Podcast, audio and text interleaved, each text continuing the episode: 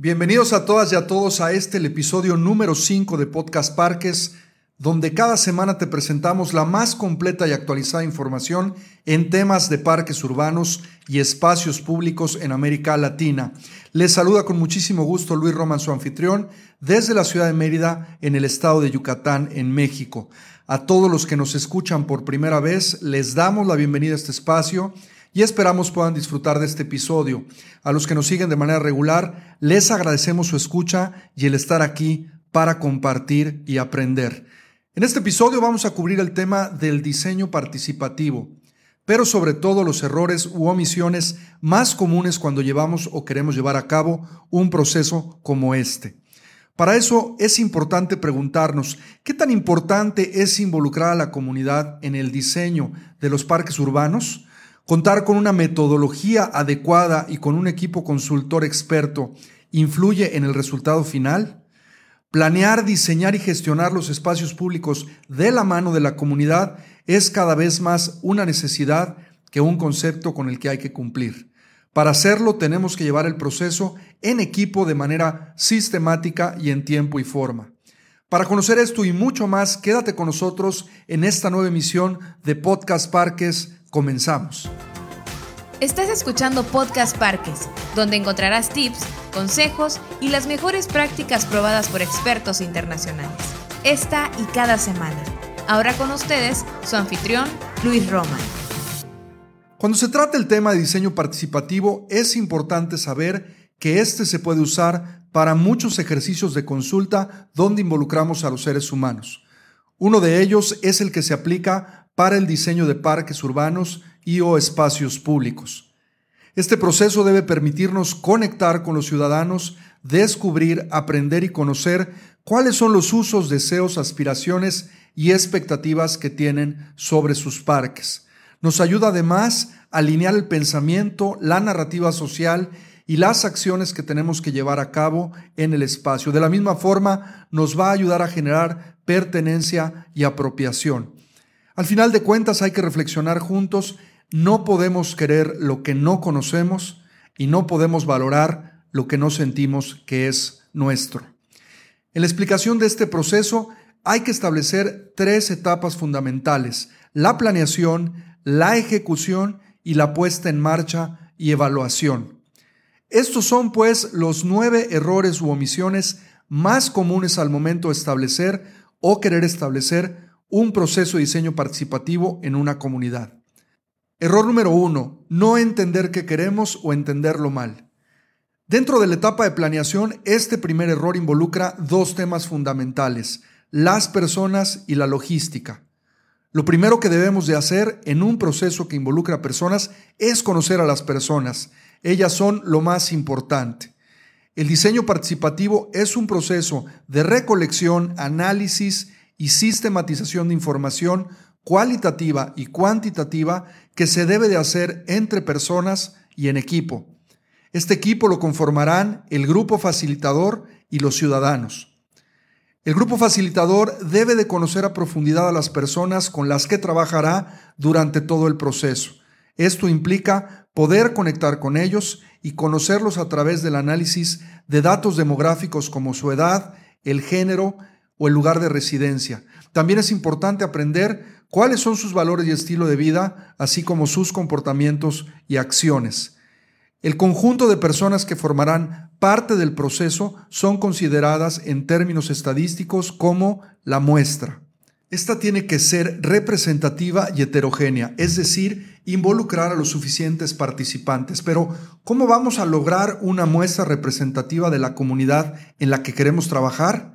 Hay que utilizar herramientas fundamentales en la búsqueda de una muestra correcta, como valerse de bases de datos, visitar el sitio, realizar juntas vecinales y sobre todo apoyarnos decididamente en la autoridad municipal y en el involucramiento de los ciudadanos. Pactar, por ejemplo, con los comités de participación ciudadana es fundamental para lograr el enganche y la participación de la gente. Segundo punto, la logística. Una vez que contamos con una muestra correcta, lo siguiente es resolver temas de logística como cuántos ciudadanos van a participar en el proceso, dónde los vamos a citar, dónde hagamos las reuniones será un lugar cómodo, adecuado, cómo vamos a garantizar su participación, si les vamos a ofrecer algún incentivo para que puedan asistir. Todos los involucrados en el proceso, en especial eh, el grupo facilitador y la autoridad deben de solventar estas y más interrogantes para garantizar el éxito de la planeación del proceso y que se cumplan con criterios que son importantes para su éxito. Vamos al error número dos, no contar con un análisis del sitio. También dentro de la etapa de planeación tenemos que conocer el sitio donde trabajaremos y a nuestro mercado. Este es un proceso técnico y de investigación que nos dará información relevante. El análisis del sitio debe de contar idealmente con la realización de estudios previos como el estudio topográfico, el de mecánica de suelos, el hidrológico y la geolocalización de los árboles, así como importante saber y conocer la biodiversidad y distribución vegetal y de otros elementos a partir de técnicas de observación y de herramientas como la ortofoto. No todos los parques, hay que puntualizar esto, requerirán de la aplicación de todos estos estudios, pero es importante considerarlos para no tener que corregir una vez que llevamos avanzado el proceso. También es relevante hacer un análisis a profundidad a nivel urbano y de competencia. Por ejemplo, ¿cuántos parques y de qué tipo se encuentran cerca del que vamos a intervenir? ¿Qué rutas de transporte público o vías peatonales o ciclovías lo cruzan?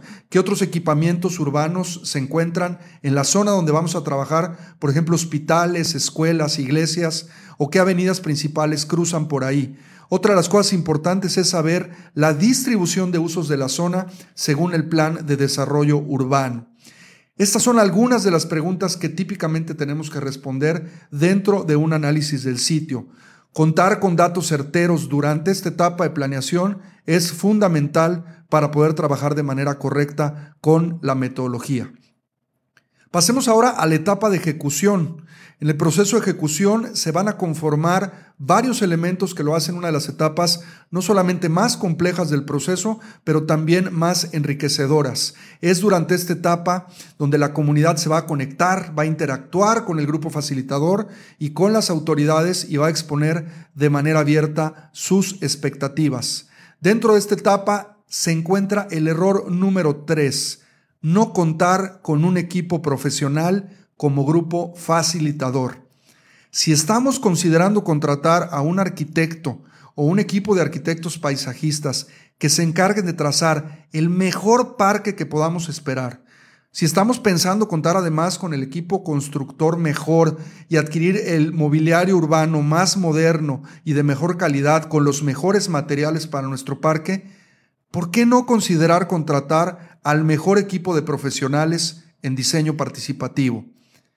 El diseño participativo aplicado a un parque urbano es un proceso relacionado a la investigación de mercados, la sociología y el diseño técnico.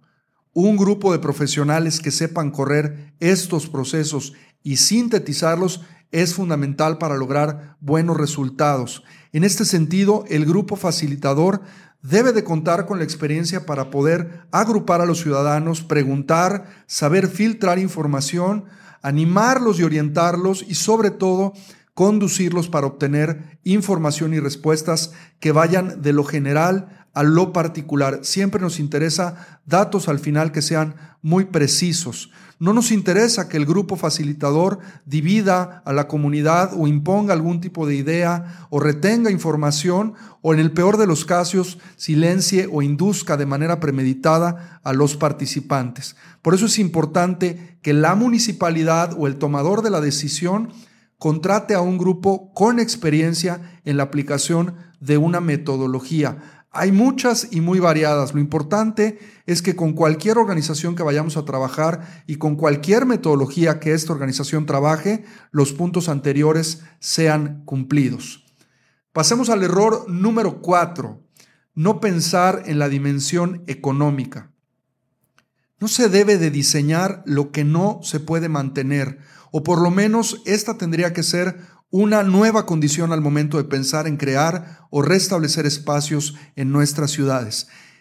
Esto implica el involucramiento de una nueva dimensión al momento de diseñar, la dimensión económica. Hay que sumar esta dimensión a la arquitectónica, a la urbana y a la ambiental, y esto lo debemos de hacer como una condición casi casi obligatoria en la intervención de un espacio público. El modelo tradicional de planeación, creación y gestión de los parques urbanos en muchas ciudades latinoamericanas no ha funcionado y para cambiar esta realidad debemos de romper paradigmas y tabúes y animarnos a tomar riesgos siempre de la mano de la ciudadanía. En este sentido, preguntas como las siguientes deberían de formar parte de la propuesta del grupo o equipo facilitador y de la autoridad. Por ejemplo, ¿estarías dispuesto a que existieran concesiones dentro de los parques de tu ciudad? ¿Cuáles de los siguientes tipos de concesiones estarías de acuerdo que existieran? ¿Qué programas como clases, cursos, talleres y torneos te gustaría que pudieran llevarse a cabo en los espacios? Y si estarías dispuesto a pagar una cuota de recuperación por ellos. También cómo poder hacer sostenible alguna atracción o amenidad que sea sugerida durante el proceso de diseño. O qué eventos artísticos y culturales o deportivos se podrían llegar a celebrar. Error número 5. Generar falsas expectativas. El trabajo co-creativo puede ser tremendamente esperanzador para los ciudadanos que formen parte de él. El solo tomarlos en cuenta va a generar ya una expectativa y esta puede sumarse a otras conforme el proceso va avanzando y la narrativa del espacio se va construyendo. Es al momento de preguntarle al ciudadano cuando más corremos peligro de generar falsas expectativas. En el proceso siempre debemos de animarlos a las personas, a todos los que participen, a sacar todas las ideas o inquietudes. Eso está bien, pero no todas se van a poder realizar. Si no, si no es por dinero, es por la vocación del espacio o porque existen otros espacios similares cercanos o porque simplemente el proyecto sugerido por el ciudadano no representa los intereses de la mayoría. El grupo facilitador debe de dejar una y otra vez claras las reglas del juego y mencionarlas de manera continua y oportuna en las diferentes herramientas de comunicación del proceso. No cumplirle al ciudadano es peor que haberle preguntado. Error número 6. No recolectar testigos. No podemos lograr que toda la comunidad participe del proceso. Eso es imposible. La muestra debe de ser representativa, pero también debe de ser documentada. Cuando hablamos de recolectar testigos nos referimos a fotografías, audios y videos de los testimonios y la participación de los ciudadanos. Recolectar testigos nos ayuda a validar nuestro proceso con los ciudadanos que han participado, pero también con los que no han participado.